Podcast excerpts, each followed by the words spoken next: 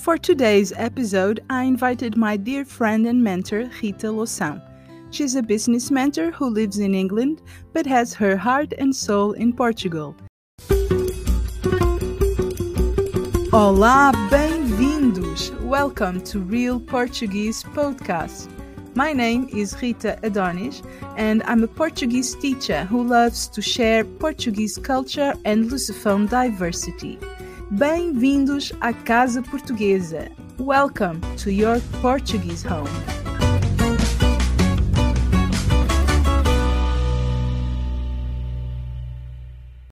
This week, we are celebrating Portuguese language and Lusophony cultures.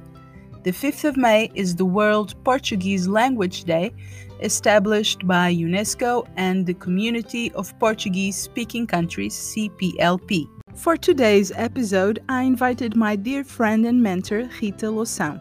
She's a business mentor who lives in England but has her heart and soul in Portugal. She has lived in more than five countries, speaks five languages, and loves to challenge herself. Living in Lim, Rita has built a community of entrepreneurs in Portugal and proved that it is possible to make your passions and dreams into successful businesses. This episode is in English, and make sure to download the worksheet from the website www.ritaadonis.com slash podcast.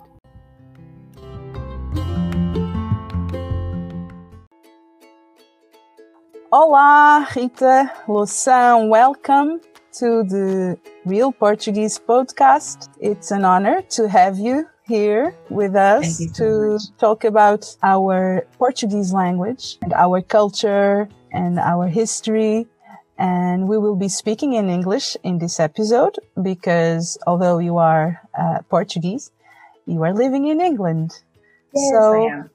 I would like to ask you to introduce yourself. Tell us a little bit more about you. Okay, so let's go for it. So my name is Rita.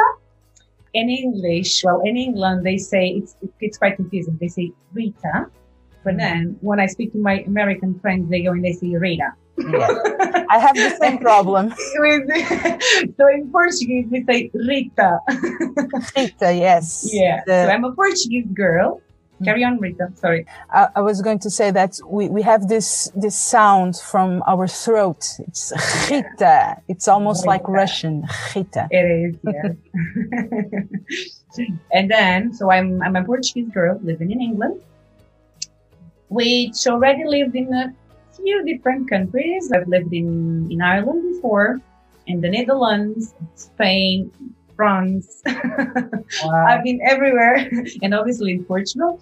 Um, so what I do, I'm a business mentor and I work, I'm a young entrepreneur, let's say a few years now. What I do is, so I basically teach people how to create and grow their businesses online. That's what I do. All my students are Portuguese and most Yes. of them are in Portugal. It's the first time we speak in English together, isn't it? Yes, it is. And and uh, Rita is actually my business mentor. So I'm very happy and I'm very grateful uh, to you because you've made this podcast possible as well. Yeah. Thank you. So tell me, how many languages do you actually speak? Okay. So I speak, I think it's five.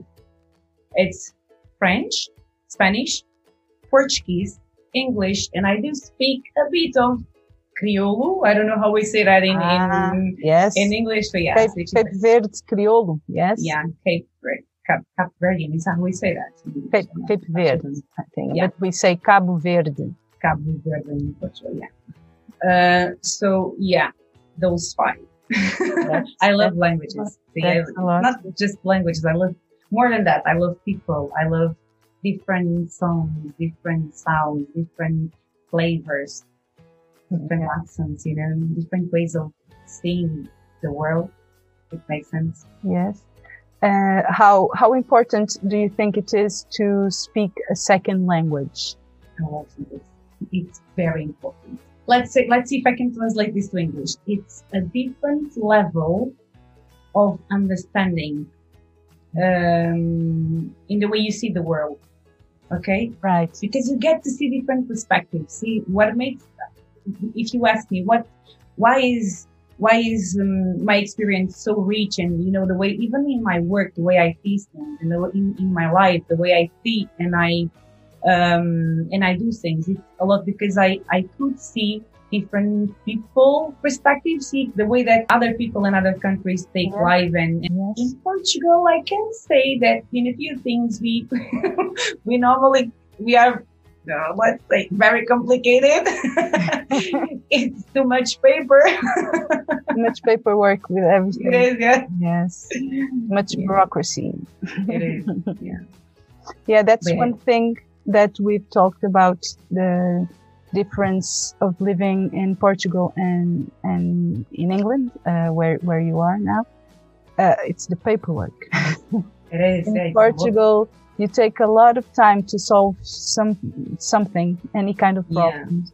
And, and it's, I think it's not just the paperwork, it's the steps you take to get something done. You know what yeah. I mean? Yes. Uh, uh, for instance, Portuguese people might say, Oh, we should meet someday. And the Portuguese people say, yes, yes, let's, let's meet soon. And some, someone who is not Portuguese will say, okay, when? We are like, oh, one day, one day. No, but when? I don't know.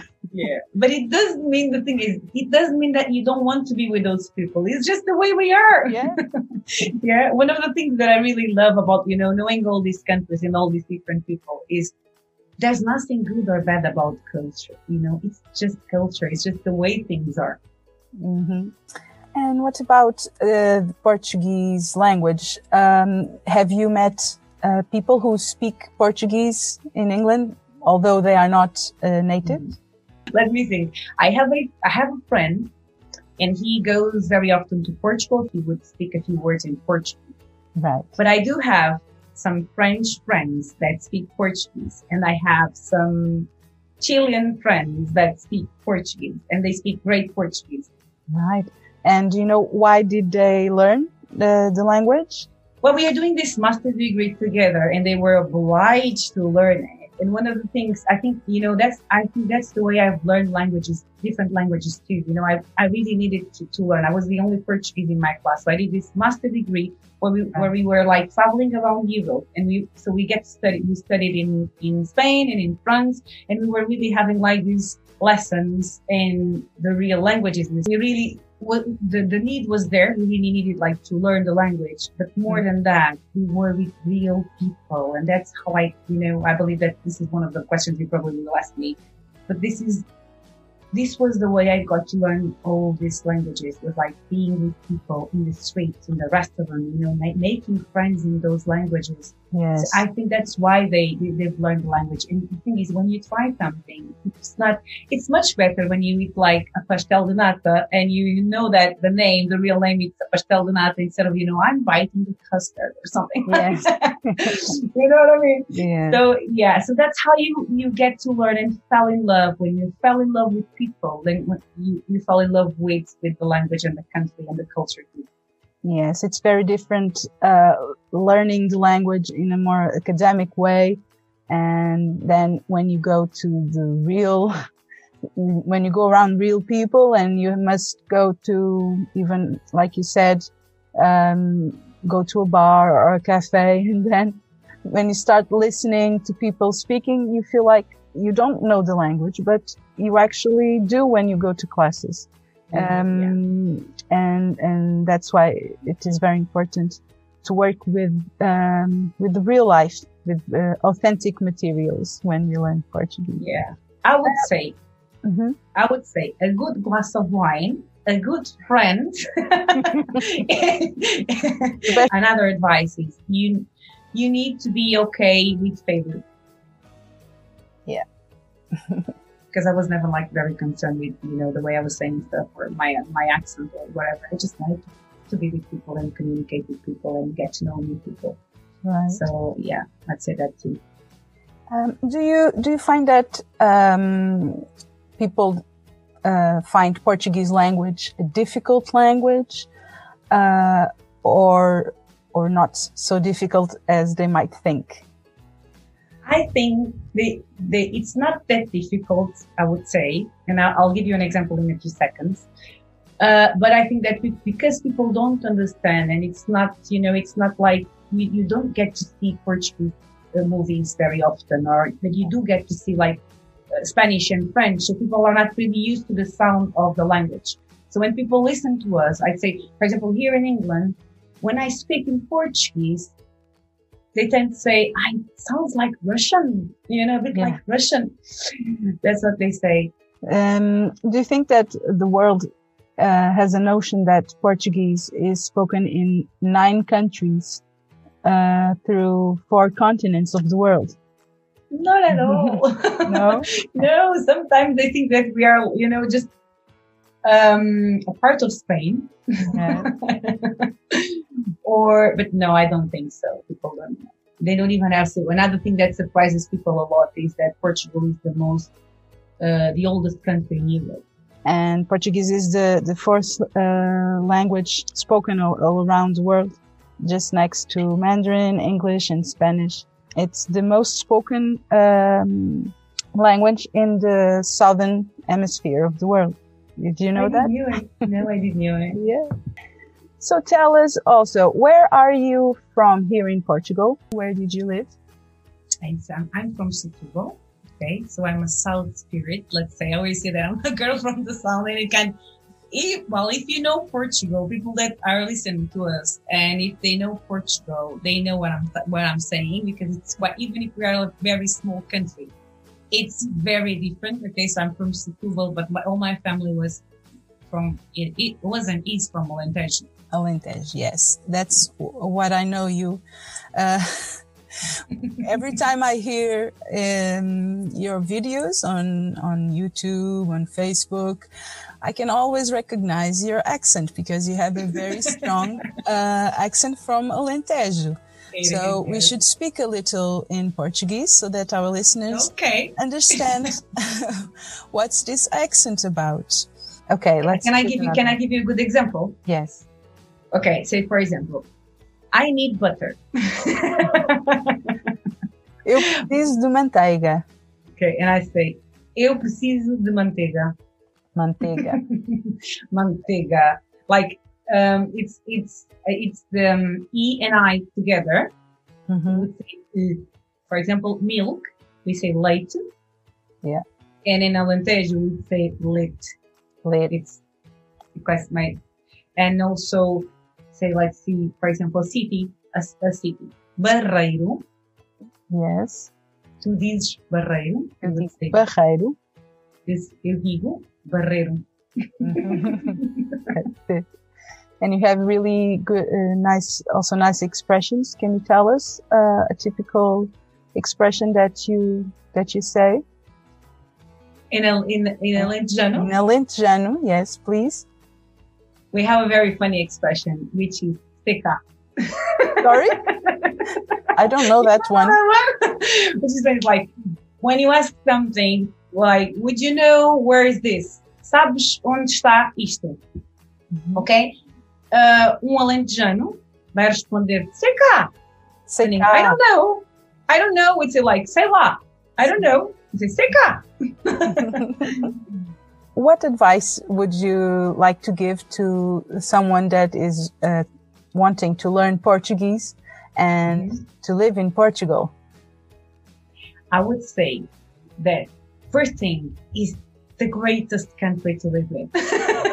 and it's kind of, you know, and it's quite funny that I'm saying this because I actually live in England, yeah. but I, which I'm, but I'm going back soon to Portugal. Not just a secret. You, your listeners cannot say it to no one, okay? It's a secret between okay. us. é um segredo. É um segredo. Um, but I would say it's the weather, it's amazing. Once you get used to that weather, you just, you know, one of the things that I say, you just value things when you, when you kind of lose it. And I've lived like for 30 years in a country where 90% of the days we have the sun out there, you know, and sometimes I don't know here, for example, here in England, when, when I have the sun, I go crazy, you know, as, as we say in Portuguese, saltar como um macaco, jumping like, like a monkey. so happy because I have the sun. So it's a very sunny country. People are as warm as the weather. You know, a Portuguese yeah. person will always want to feed you, to make you feel okay, to make you feel welcome. Um, and I would say also the advice is just enjoy the ride. Okay. If you go there, get to know people because people will, will want to know you. If they will have like fun being, being with you, they will have fun showing you the country, the way we are, and it's safe. One of the, safe, if you yes. ask me, the biggest difference that I feel living abroad is safety. Mm-hmm you would walk, you know, really nicely, like 1 a.m. or 2 a.m. in the morning, you and you would be okay in Portugal and in my city. I don't feel like that. I've never felt like that abroad. Yes, that's true. And why should they also learn Portuguese and not only speak in English? Because Yay! I find I find that uh, uh, foreigners when they come here, they yeah. realize that many people speak English and they mm-hmm. don't actually need to speak English to, to go around uh, their daily lives. Mm-hmm. But how, how do you think it's important to, to speak the, the native language when you live abroad? First thing is because it, it doesn't make sense, like to live in a country and you don't, you don't speak like you don't speak the language of the country. I've never done that.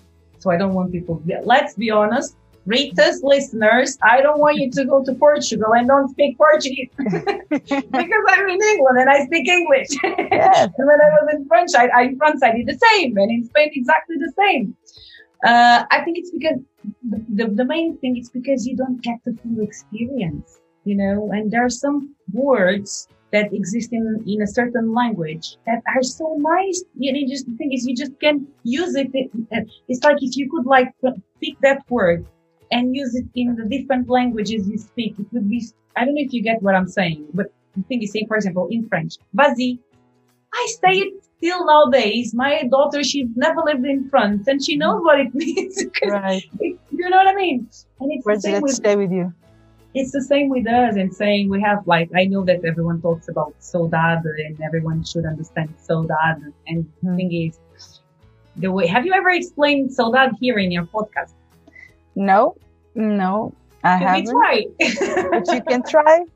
But so should I try? Okay, let's yes, go. Please. Saudade it's a feeling that we have, and uh, in Portugal. And why is it different? In and if you, if people ask us, other people from other countries, they don't feel like that. Yes, they do. They just don't have a name to it. And the thing is, I see the way I see saudade and the way I I use it is for example, I'm living in England and I feel saudade about my mom, but is it's good to be, to be said, and it kind of explains fado too. It's mm-hmm. good to be said in missing someone because what it means is that you actually are grateful for having, you know, for loving those people and to be loved for, for, for those people and then you miss them.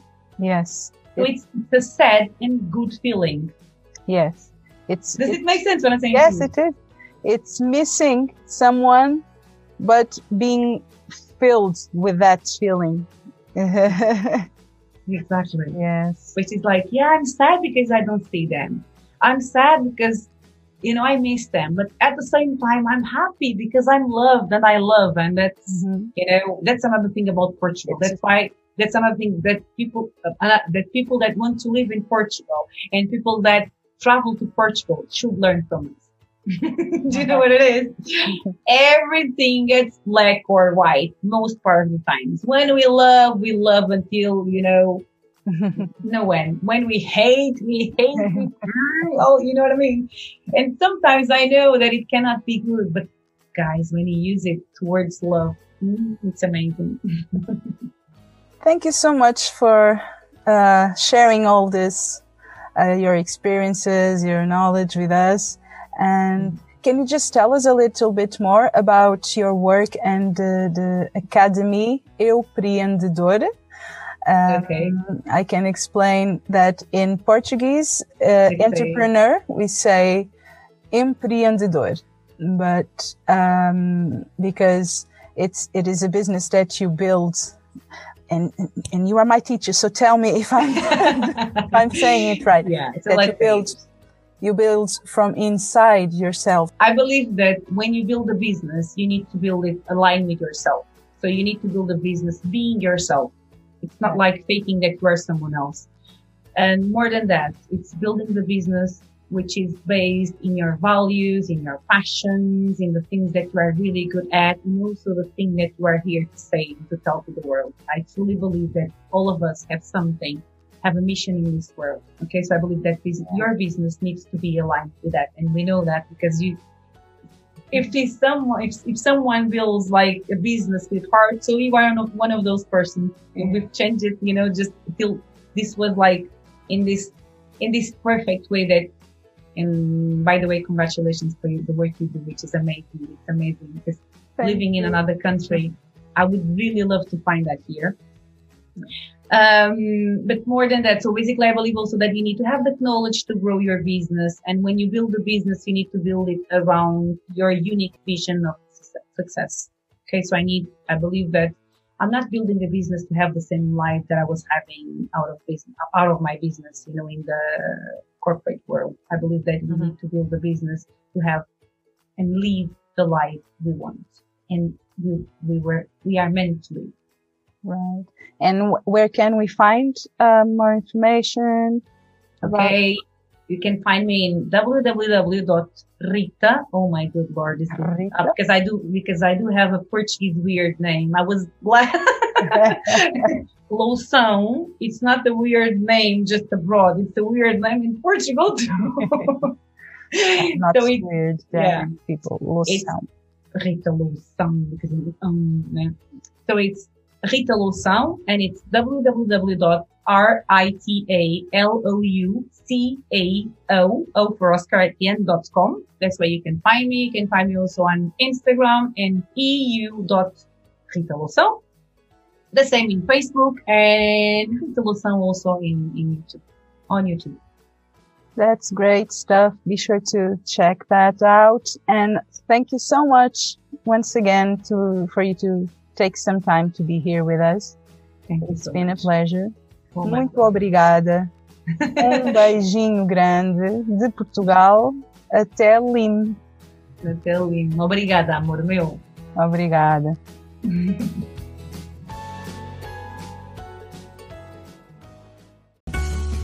I hope you have enjoyed this episode of the Real Portuguese podcast.